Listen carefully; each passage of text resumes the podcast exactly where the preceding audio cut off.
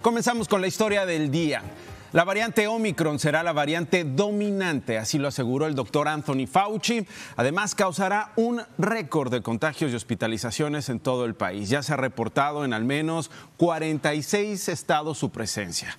Muchos han pasado el fin de semana en interminables filas para acceder a una prueba de COVID-19. Claro, y las palabras de Fauci realmente son premonitorias. Estamos de cara a un invierno sumamente difícil y es que Omicron pues ya nos ha hecho retroceder. Hay cancelaciones de eventos y el gobierno estima medidas para mitigar el impacto precisamente de esta variante y de la Delta.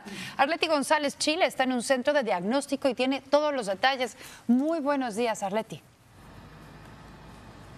Aranza, Nacho, muy buenos días. A tan solo días de la Navidad, en efecto, crece la preocupación por una nueva ola de contagios de COVID-19 y es que la variante Omicron se está propagando a niveles alarmantes. Lo saludo desde un centro de pruebas aquí en Miami, abierto al público las 24 horas del día y donde este fin de semana se registraron largas filas. De hecho, ya a estas horas de la mañana se empieza a ver actividad y escenas como las de aquí se replicaron en otras ciudades del país. Según datos de los CDCs, diariamente en Estados Unidos se realizan en promedio más de un millón quinientas mil pruebas de coronavirus.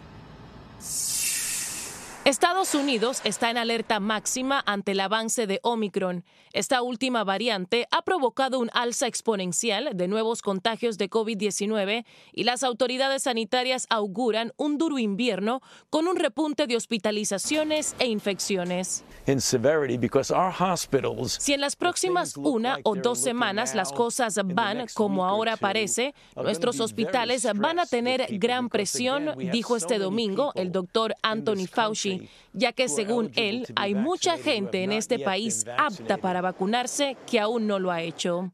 A tan solo días de las festividades navideñas regresan las largas filas y las demoras en los sitios de pruebas de coronavirus y en algunos de estos lugares escasean los kits de estos exámenes de detección.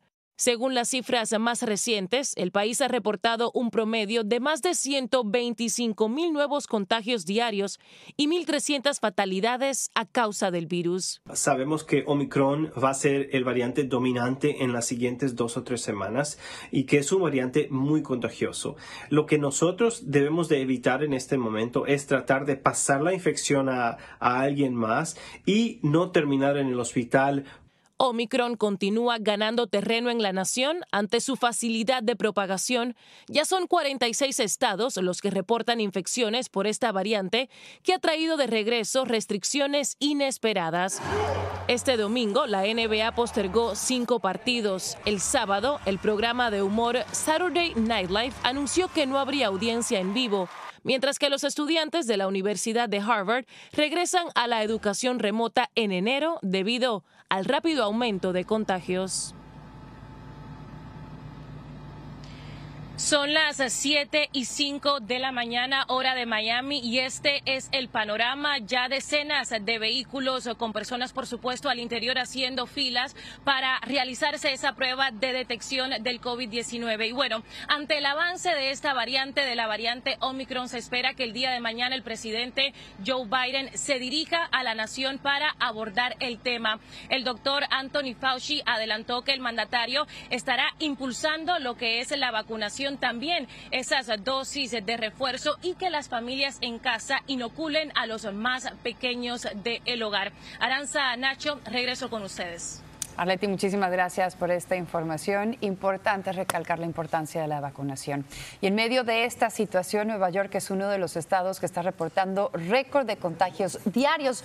Sin embargo, se estima que habrá alrededor de 109 millones de personas que estén viajando durante esta temporada por aire y por tierra. Esto a pesar de que la variante Omicron amenaza los planes de los viajeros. Incluso algunas personas, tal vez usted sea el caso, están reconsiderando sus viajes, ya sea cancelarlos o seguir con limitaciones. Ángel Villagómez está con nosotros. Él se encuentra en el aeropuerto John F. Kennedy. Cuéntanos qué has visto, Ángel. Así es, muy buenos días Nacho Aranza. Mientras aquí en Nueva York continúan cancelando obras de teatro y eventos masivos y muchas familias están debatiendo si se van a reunir o no en, en este feriado, aquí en el aeropuerto Kennedy pues continúan llegando miles y miles de viajeros. Al aproximarse las celebraciones de Navidad y Año Nuevo, millones de estadounidenses planean viajar a pesar del aumento de casos y la propagación de Omicron en el país. Los viajes por Navidad y Año Nuevo están en pleno apogeo justo cuando el estado de Nueva York lleva tres días consecutivos estableciendo un nuevo récord diario de contagios. Sí han estado aumentando un montón, este, pero pues la verdad pues no, no, no este, podemos este, hacer nada. En Nueva York hay expectativa y por saber qué sucederá con la despedida de Año Nuevo en Times Square luego de producirse la cancelación y cierre de otros eventos como el show navideño Las Roquettes y otras obras de Broadway. Miles de personas salen y entran desde los aeropuertos para celebrar estos días festivos. A nivel nacional, 109 millones de estadounidenses viajarán por avión entre el 23 de diciembre y el 2 de enero, un aumento del 34% con respecto al año pasado. Muchos lo harán confiados en las vacunas, aunque con un poco de temor, Patricia viajará a México con su familia. Sí tengo algo de miedo de cuando lleguemos y cuando regresemos, pero ojalá que Dios nos acompañe en todo. De acuerdo a datos de la Administración de Seguridad de Transporte, este sábado fue el tercer día consecutivo en el que el volumen de los puntos de control ha sobrepasado los 2 millones de pasajeros. Vamos a, tratar de seguir las reglas porque sí está, sí está feo. El alcalde Bill de Blasio reportó este domingo 5.731 nuevos casos de COVID-19 el sábado y que 162 nuevos pacientes fueron ingresados por COVID en los hospitales. La variante Omicron se está moviendo rápido, pero nos estamos moviendo más rápido. Esta madrugada en el aeropuerto John F. Kennedy decenas de pasajeros que viajaban a Sudamérica se quedaron varados mientras esperaban realizarse una prueba de COVID-19. Mucha preocupación porque la verdad lamentablemente dice que está llegando la otra serie de la otra bacteria y entonces bueno, estamos, vamos a ver cómo pasamos acá. Funcionarios del Estado dicen que el desafío más grande es la variante Omicron que se transmite 70 veces más rápido que Delta. Expertos médicos insisten que las vacunas y las dosis de refuerzo son primordiales para la protección. Bueno, y les comento que aquí en el aeropuerto Kennedy de Nueva York, a partir de hoy, solo se le permitirá el ingreso a las personas que van a viajar con pasaje en mano. Así que lamentablemente, si usted viene a recibir un familiar por este feriado, va a tener que esperarlo en el carro o en casita.